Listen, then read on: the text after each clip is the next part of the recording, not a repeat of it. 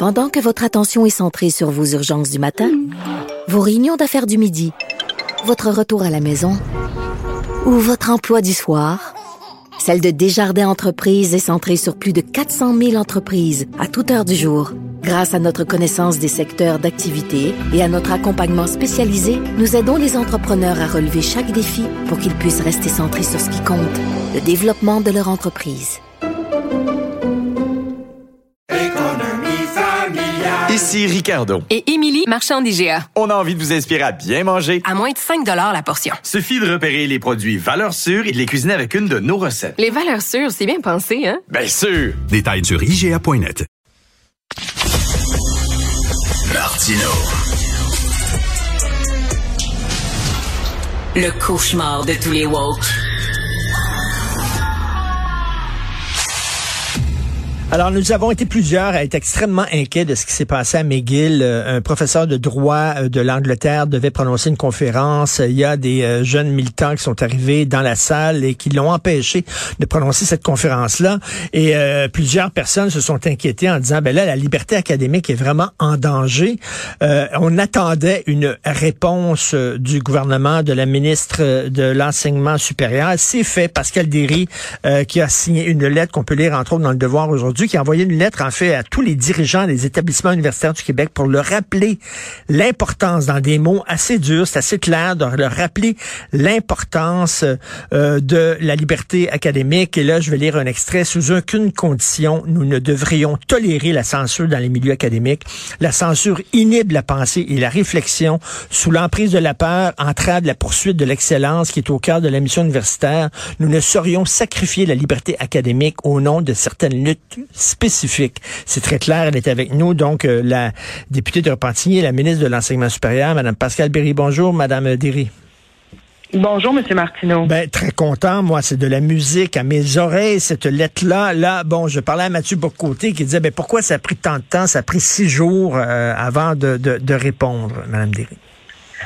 Écoutez, M. Martineau, d'abord, je m'étais déjà positionné sur cet enjeu-là avant les fêtes en déposant une motion à l'Assemblée nationale qui a été, soit dit en passant, adoptée à l'unanimité.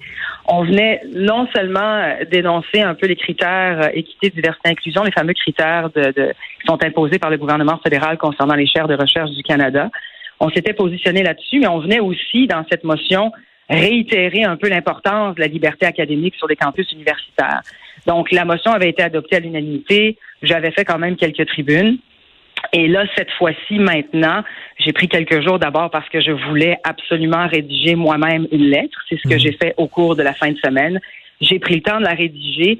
C'est pour moi un, c'est important pour moi d'envoyer un message clair aux universités, M. Martineau. Moi, je ne veux pas blâmer personne puis je jette pas la pierre aujourd'hui, mais comme nouvelle ministre, il y a plusieurs euh, dirigeants des établissements universitaires qui ne me connaissent pas et je mhm. souhaitais vraiment qu'elles sachent un peu où je loge sur cet enjeu-là il y a quand même une loi sur la liberté académique.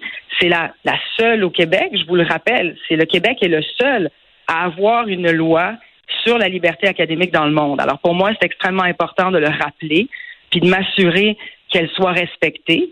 Les universités ont jusqu'en juin 2023 pour établir leur plan et leur politique là-dessus. Mais pour moi, c'est important d'envoyer ce message-là pour que les établissements sachent euh, où je me positionne exactement sur cet enjeu-là. Parce que, bon, on l'a vu à McGill, euh, lorsque ça brassait beaucoup, euh, le recteur s'est réfugié dans son bureau. Ce que vous dites, je veux pas ben, ben, vraiment m'attarder à ce qui est dans les détails de ce qui s'est passé à McGill. on va prendre un pas de recul, mais ce que vous rappelez aux recteurs et aux rectrices, c'est qu'il en, il en va de leur responsabilité. C'est leur mission de protéger la liberté académique dans leurs universités. Et l'objectif aussi de la loi, tant qu'à nous, c'est-à-dire nous pour les aider, c'est de mieux les soutenir, soutenir les établissements universitaires dans l'encadrement de la liberté académique et d'en promouvoir, comme je le dis dans la lettre, l'essor, donc pour les décennies, les générations futures. Mais c'est clair que de mon côté, le message, euh, il est clair. Il y a aucune, sous aucune condition, on va, on va tolérer la censure dans les milieux académiques. Là, je le dis clairement. Alors pour moi, je veux les sensibiliser davantage à cette loi, à cette loi qui est là travailler ensemble. C'est c'est pas évident. C'est un sujet extrêmement mmh. délicat, je vous dirais. Puis souvent, euh, il y a des arbitrages quand même difficiles à faire. Donc, je, je sais que c'est une responsabilité délicate pour les universités, mais je suis là pour justement les soutenir et m'assurer que cette loi-là soit respectée en bout de ligne. Et je pense que oui, il faut prendre un pas de recul. Il faut regarder un petit peu les récents événements. Il y en a eu quelques-uns. Alors, l'important, c'est de travailler ensemble, de, d'ajuster le tir. Et je parle pas juste de la loi sur la liberté académique, mais il y a aussi évidemment tous les critères EDI, euh, e dont, euh, dont, dont, dont euh, que j'aborde évidemment dans la lettre ici, donc les critères équité, diversité, inclusion. Tout ça, je pense, il faut revenir à la base, revoir un peu ces notions-là, puis s'assurer de ne jamais mettre en danger ni l'excellence, ni la recherche de la vérité, ni la liberté mmh. académique en soi. Donc, ça se recoupe tout ça. La liberté académique, les critères EDI dont on parle depuis quelques mois aussi, tout ça se recoupe et se chevauche. Mais je pense que les mots clés dont il faut qu'il faut retenir, c'est de de ne pas oublier qu'en arrière de tout ça, il faut viser l'excellence, il faut que l'excellence prime, il faut que la compétence prime. On parle de rigueur scientifique c'est là-dessus qu'il faut miser. Alors pour moi, ce qui est important, c'est d'envoyer ce message clair aux établissements. Mais c'est pas évident hein, quand même. La ligne est mince parce que d'un côté, on ne veut pas que le gouvernement baisse les bras et laisse les universités euh, euh se la liberté académique menacée par une gang de militants craqués. Mais de l'autre côté, on ne veut pas non plus que le gouvernement euh, s'immisce trop non plus dans les affaires de l'université. Commence à regarder là, bon, qu'est-ce qu'on va enseigner, quels profs on va embaucher, qu'est-ce qu'ils vont dire dans leur Donc, la, ligne est mince. Ben, vous avez raison, c'est-à-dire les universités sont autonomes et j'en suis très, très consciente.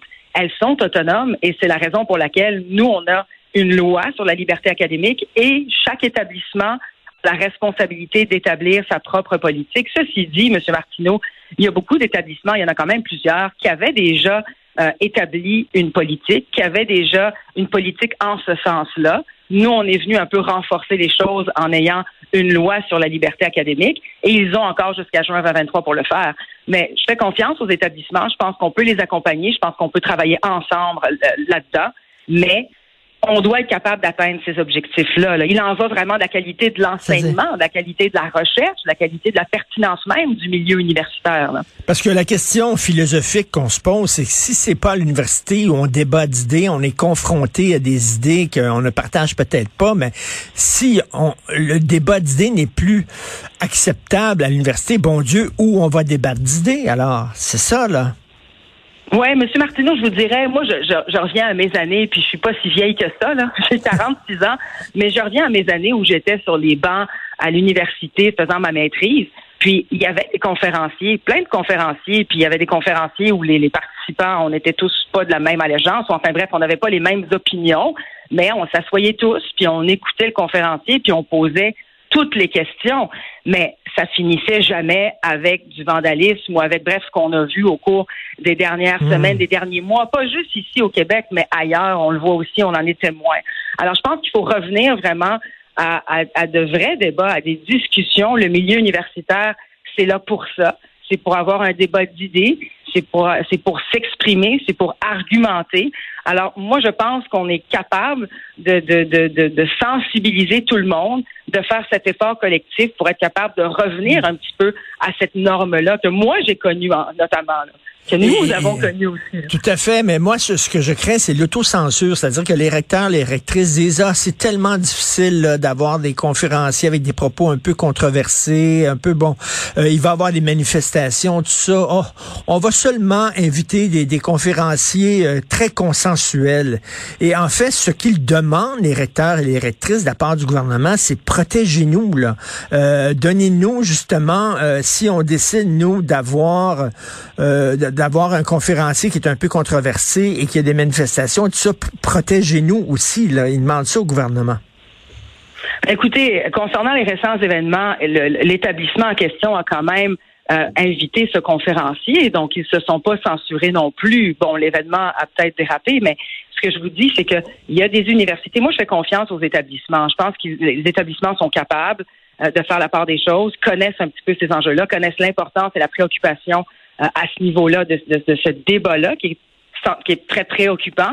Mais moi, je fais confiance aux établissements. Je pense qu'on peut très bien les soutenir et les accompagner. Ils en sont très conscients. Et mon but, c'est encore une fois d'envoyer un message clair. Mais je suis pas là pour blâmer ou hmm. jeter la pierre à personne aujourd'hui. Je suis là vraiment pour me positionner puis pour leur dire à quel point cet enjeu-là pour moi, euh, pour mon ministère, pour le gouvernement, le groupe s'est déjà positionné là-dessus.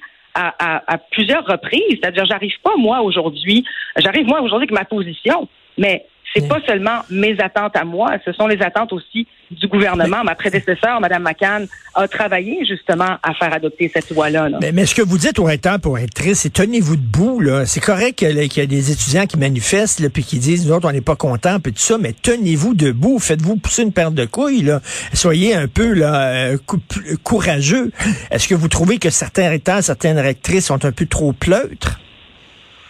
Écoutez, moi, je pense que l'ensemble des établissements sont bien conscients de ce phénomène-là. Comme je le disais tantôt, M. Martineau, c'est, c'est, répondre à des attentes comme celle-là, c'est une responsabilité quand même délicate. Comme je le dis encore, ça peut exiger des arbitrages difficiles. C'est pas évident d'être dans ces situations-là. Et c'est pour ça que je leur, je leur, je leur offre et je leur dis aujourd'hui qu'ils peuvent compter sur moi, sur mon soutien dans la poursuite de, de cet objectif-là. Mais il est clair pour moi que c'est un objectif euh, qu'il faut atteindre, euh, qu'il ne faut jamais mettre en danger. Je pense que de, de mettre en danger l'excellence, la recherche de la vérité, le débat au sein même des institutions universitaires, il faut garder ça en tête. Pour moi, c'est non négociable. Et Doug Ford allait jusqu'à dire aux universités en Ontario en disant si vous ne protégez pas la liberté académique, on va vous couper les vivres. Ça vient de finir. Il faisait un lien entre les deux. Euh, euh, Est-ce que justement le gouvernement peut aller jusqu'à punir certains, certaines universités qui ne protègent pas suffisamment la liberté académique? Écoutez, moi, j'arrive en fonction depuis quelques Oui. semaines. On- je, je, je, je discute et je rencontre plusieurs recteurs. Je n'irai pas jusque-là aujourd'hui, M. Martineau. Moi, mon but, c'est de m'asseoir avec eux, leur dire euh, ce que je pense, leur dire où je me positionne exactement, et c'est ce que je fais. J'en ai rencontré quand même plusieurs au cours des dernières semaines. Euh, ils savent un peu où je loge et je l'ai fait vraiment par écrit pour justement euh, montrer un peu à tous ces gens-là qui ne me connaissent pas de voir où je me positionne. Alors, euh, donnons-leur le temps. On va s'asseoir tous ensemble. On va travailler. D'ailleurs, je le fais pareil avec le scientifique en chef du Québec, M. Martineau. Le scientifique en chef du Québec, on l'a rencontré. On lui a demandé aussi de son côté de revoir la grille d'évaluation dans l'attribution des fonds de recherche du Québec pour que justement les critères EDI, les fameux critères équité, diversité, inclusion, ne soient pas euh, euh, prédominants, mais plutôt complémentaires. Parce que là aussi, on met en danger l'excellence, on exclut des gens, on exclut des candidatures. Donc, il faut là aussi avoir une discussion, avoir une réflexion, et c'est ce qu'on a actuellement. J'ai Et- cette réflexion-là, non seulement avec les recteurs, mais aussi avec le scientifique. Donc, c'est ça, comme vous le dites, là, vous êtes une nouvelle ministre, vous arrivez en disant, ben, me voici, Pascal Derry, ministre de l'Enseignement supérieur, voici ce que, ce que je crois. Euh, et c'est comme si une directrice de chorale dirait, ben là, on, on va chanter tout le monde en sol mineur. On peut-tu avoir toute la même, euh, on, on, on va tous chanter en sol mineur, donc vous voulez vous montrer, là, vous présenter, vous montrer les lignes directrices. C'est, c'est, c'est- voici ma vision de l'université. Et maintenant, on va s'asseoir ensemble, puis on va voir comment on peut tout le monde ensemble y arriver. C'est un peu ça. Ben, moi, je pense que j'en suis rendu là. L'important pour moi, c'est d'envoyer un message clair et un message fort. Et celui-ci est un message fort. Je me positionne clairement sur ces enjeux-là. C'est des enjeux préoccupants au Québec. Et je ne le cacherai pas. Je me positionne clairement là-dessus parce que j'y crois, c'est-à-dire je le défends ardemment. Là. Donc ça, c'est ma position. Et je veux sensibiliser tous les établissements universitaires à cette position claire que j'envoie aujourd'hui. là. En tout cas, je, relis encore une autre phrase en terminant. Cette liberté académique est non seulement une valeur fondamentale, mais elle est également une valeur québécoise dont nous sommes fiers. Il est de mon devoir de vous le rappeler et de m'assurer qu'elle soit respectée. On ne peut pas être plus clair que ça. Pour moi, c'est de la musique à mes oreilles. Merci beaucoup, Madame Pascal Derry, ministre de l'Enseignement supérieur du Québec. Merci. Merci à vous, M. Martineau. À bientôt. Merci, à bientôt.